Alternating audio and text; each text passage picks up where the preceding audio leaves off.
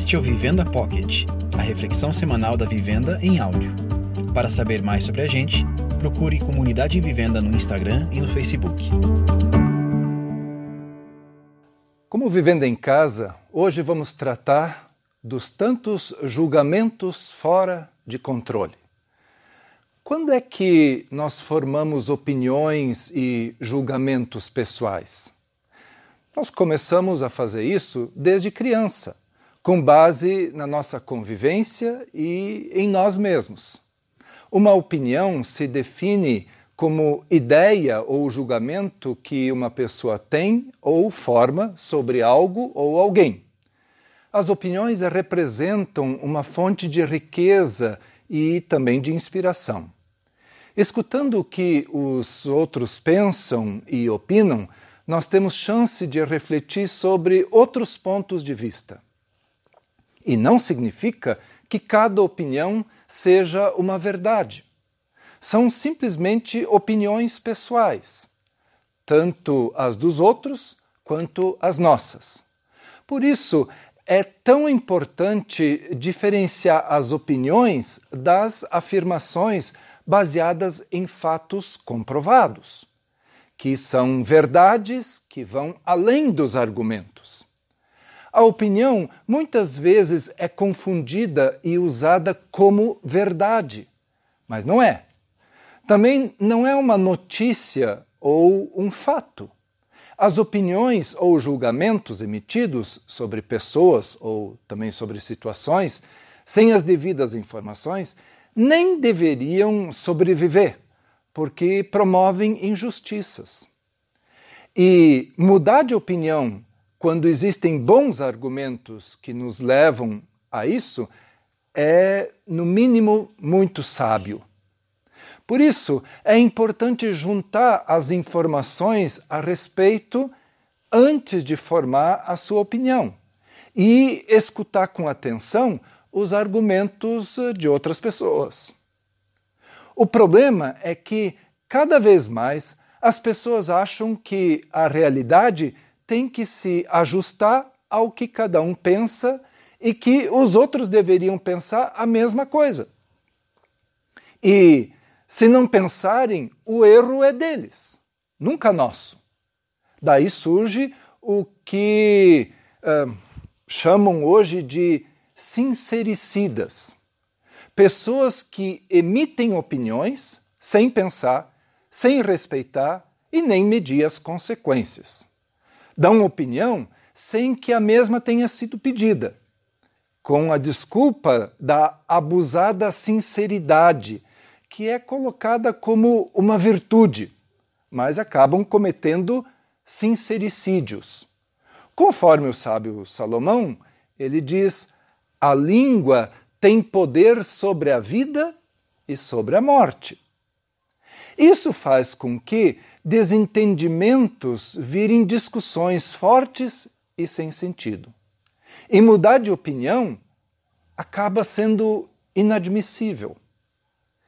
Mas vamos considerar aquele que mais foi julgado nesse mundo. Quais foram os julgamentos que Jesus teve? ele enfrentou três instâncias num tribunal religioso e outras três perante um tribunal romano, além da participação de muita gente. Jesus foi julgado diante de Anás, o ex-líder religioso maior, Caifás, o sumo sacerdote de fato, e também o sinédrio. Os julgamentos religiosos mostraram em que grau os líderes religiosos o odiavam, porque intencionalmente desconsideraram muitas das próprias leis que eles tinham, havendo então muitas ilegalidades nesses uh, julgamentos.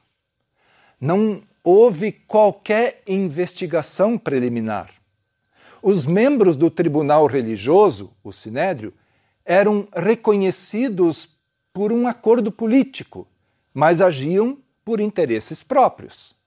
Os testemunhos prestados contra Jesus eram falsos e corrompidos. Foram armados pelos próprios sacerdotes. Todos julgaram que Jesus merecia a morte, mesmo sendo herdeiros do mandamento não matarás. Por isso entregaram Jesus ao julgamento romano, na expectativa da sua execução.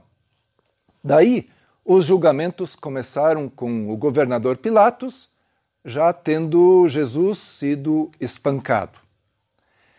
As acusações ali eram muito diferentes, eram acusações políticas. Ele foi acusado de atentar contra a segurança do Estado, de incitar as pessoas à violência e à revolta, eh, proibido o povo de pagar os seus impostos e ainda teria afirmado ser rei. Mas Pilatos não encontrou nenhuma razão para condenar Jesus. Por isso, enviou Jesus para o julgamento do rei. Herodes, interessado em fazer média com o povo, permitiu uma ridicularização de Jesus e o mandou de volta a Pilatos. Daí, Pilatos agiu como promotor e juiz ao mesmo tempo. Ele também desobedeceu os trâmites legais do processo. Então, não só Pilatos foi covarde e lavou as mãos, todos perderam a sua chance de fazer justiça. Enquanto Pilatos tentava apaziguar a animosidade dos judeus, Jesus foi flagelado com uma surra terrível. Os líderes judeus também convenceram a multidão a julgarem e a condenarem Jesus à morte e ainda afirmaram: o nosso único rei é o imperador. Vacilante, Pilatos atendeu ao clamor e entregou Jesus à vontade do povo. Jesus, o homem mais inocente na história do mundo, foi considerado culpado e condenado à pior morte que existia, pelo que ele acabou não fazendo. São julgamentos fora de controle mesmo, porque quando ainda podiam corrigir tantos erros, transferiram o julgamento para o povo que já estava devidamente manipulado a verdade não interessava mais. A politicagem é que prevaleceu. Tudo foi um faz de conta. Jesus foi ilegalmente preso e ilegalmente interrogado, num tribunal ilegalmente reunido, porque se reuniu de noite. Segundo um evangelista, o Marcos, todos estavam contra Jesus e aí o condenaram à morte. Ele foi preso sem culpa, acusado sem nenhum indício, julgado por testemunhas corrompidas e condenado a uma pena pelos crimes que ele não cometeu. Nenhuma ordem foi expedida para a prisão de Jesus. Nenhuma sentença que declarasse a sua culpa foi lida e ele acabou sendo flagelado e torturado, mesmo sendo um homem livre. Jesus foi julgado pelos seus algozes. Ele foi sumariamente acusado, processado e executado. Ele que moveu multidões e deixou inúmeras mensagens de fé, de esperança e de amor foi acusado de transgredir as tra tradições religiosas, de agitar as massas, de iniciar um levante com intenção de dar um golpe de Estado, etc. De um lado, as acusações religiosas de blasfêmia, de outro, as acusações dos romanos de rebelião. Mas nenhuma acusação foi provada. Mesmo assim, ao final dos julgamentos, a sentença foi pela condenação.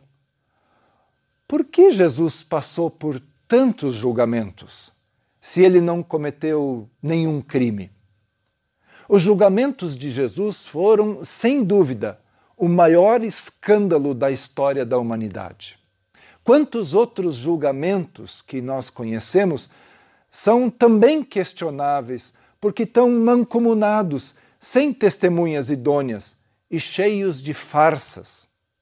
A defesa aqui foi ignorada ou negada. São julgamentos injustos, são julgamentos ilegais, são julgamentos imorais.